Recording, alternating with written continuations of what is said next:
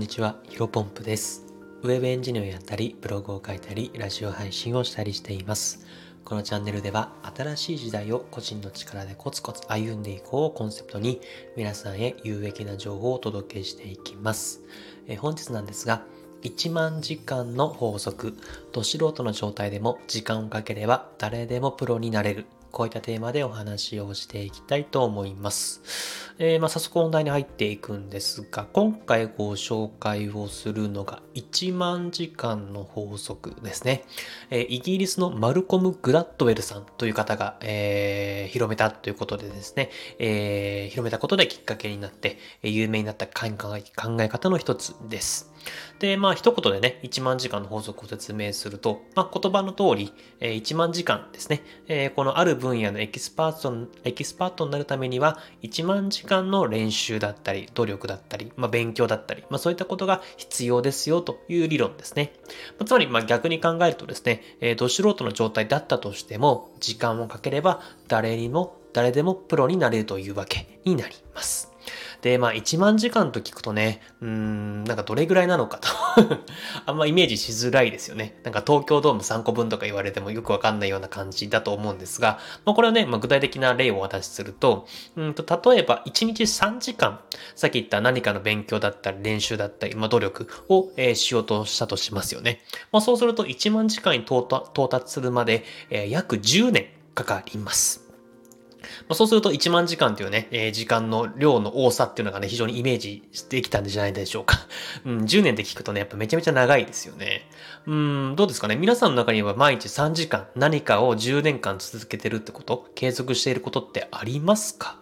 まあ僕はないですね。うん。まあ昔、その学生時代だったら、えー部活、まあ卓球をずっとやっていて、中高大と10年間やっていましたね。まあでも、大学3年生と4年生はあんまり卓球やってなかったので、まあそれでも8年間ですね。なんで僕の多分最高でも8年、まあその3時間ではなくね、1日休日だったらなんか8時間とかやってたので、もしかしたら1万時間やってるかもしれませんけども、まあそういった感じです。まあ部活だったらね、やってたよという人もいるかもしれませんけども、まあ社会人になってから、やっぱり1万時間何かに時間をかけてるっていうことはなかなかないんじゃないかなというふうに思います。うん。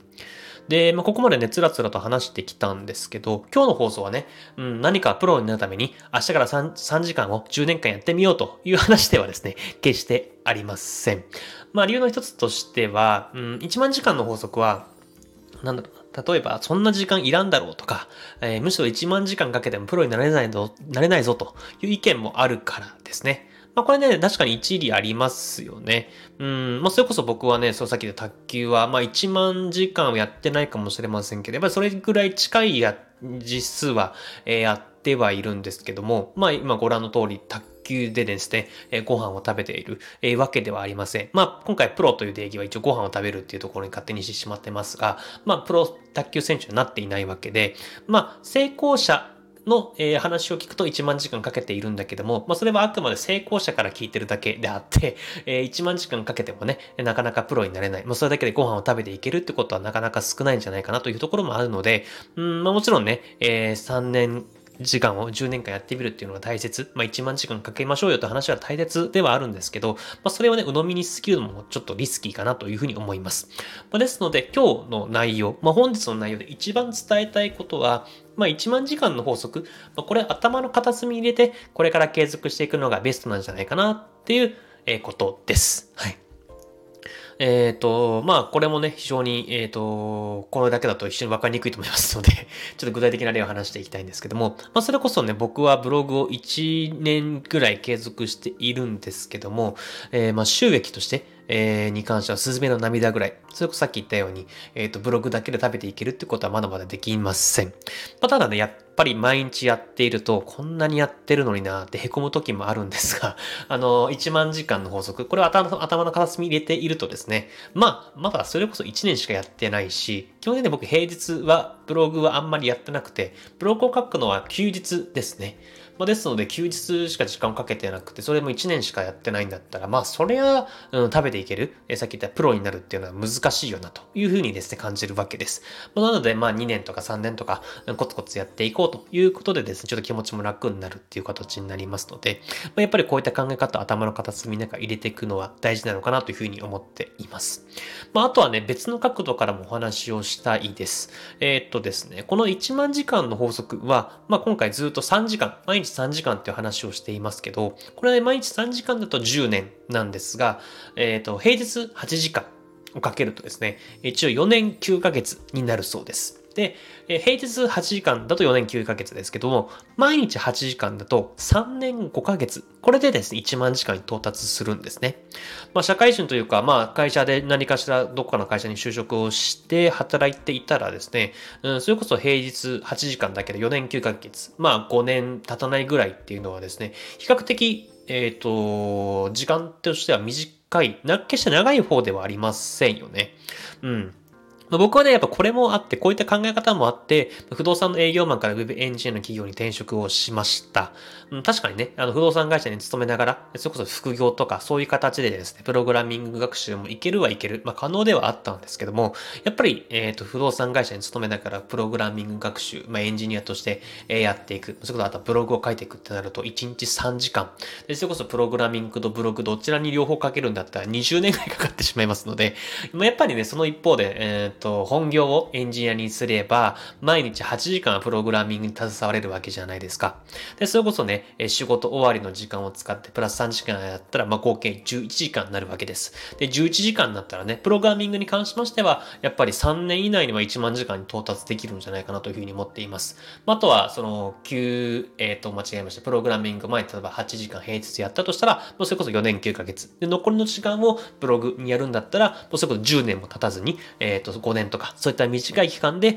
プロになれるというふうにですね、割り切ってですね、え僕はこういった、え考え方を取り入れて生活に落とし込んでいます。え繰り返しになりますけども、まあ、1万時間の法則はね、あくまで理論、まあ、考え方の一つではありますが、まあ、鵜呑みにするのも、それこそあとは全く無視してしまうのもね、え僕はもったいないなというふうに思っています。うん、やっぱりね、僕結構ね、こういった〇〇の法則みたいな好きなんですよ。あの、今までもね、結構スタンド FM の放送で話していますが、別に全てを信じているわけでではありません。え自分だったらどう当てはまって、え効果がありそうかなという視点で考えるようにしています。まあ、ぜひね、皆さんもこの1万時間の法則をね、生活に取り入れてみてはいかがでしょうかと。えー、本日話し方ことは以上です。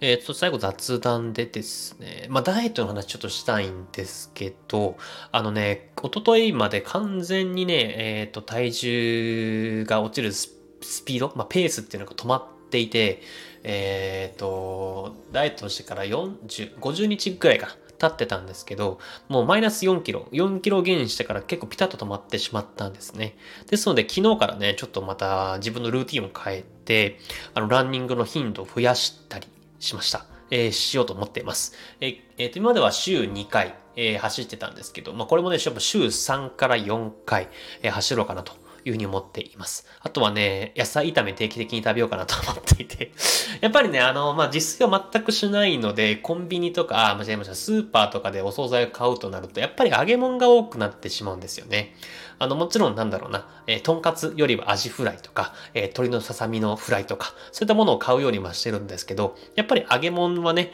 えっ、ー、と、太りやすいっていうのが当たり前な話だと思うので、あの、もちろん揚げ物が大好きなんでね、引き続き揚げ物は食べていきたいんですけど。あのー、野菜炒め。あのー、それこそ昨日は日高屋に行ってね、え野菜炒め定食食べたら、ちょっとね、体重もね、ガクッと落ちたんですよね。多分 500g ぐらい1日で減ったので、引き続きランニングのペースを増やすのと、えー、定期的に野菜炒め。ちょっと毎日は飽きちゃうので、えっ、ー、と、今日はね、ちょっとあの、唐揚げ定食食べようかなと思ってるんですが、ちょっとね、どうしようかな。うん、あの、悩みます えっと、まあ、唐揚げ定食食べたいんで、えっ、ー、と、ランニングもうちょっと、あのー、ペース上げたりとか、えー、長く時間走れるように頑張ってですね、え頑張っ、うんと、痩せれるようにいきたいと思います。はい。ではですね、本日も新しい時代をこっちの近いコツを歩んでいきましょう。お疲れ様です。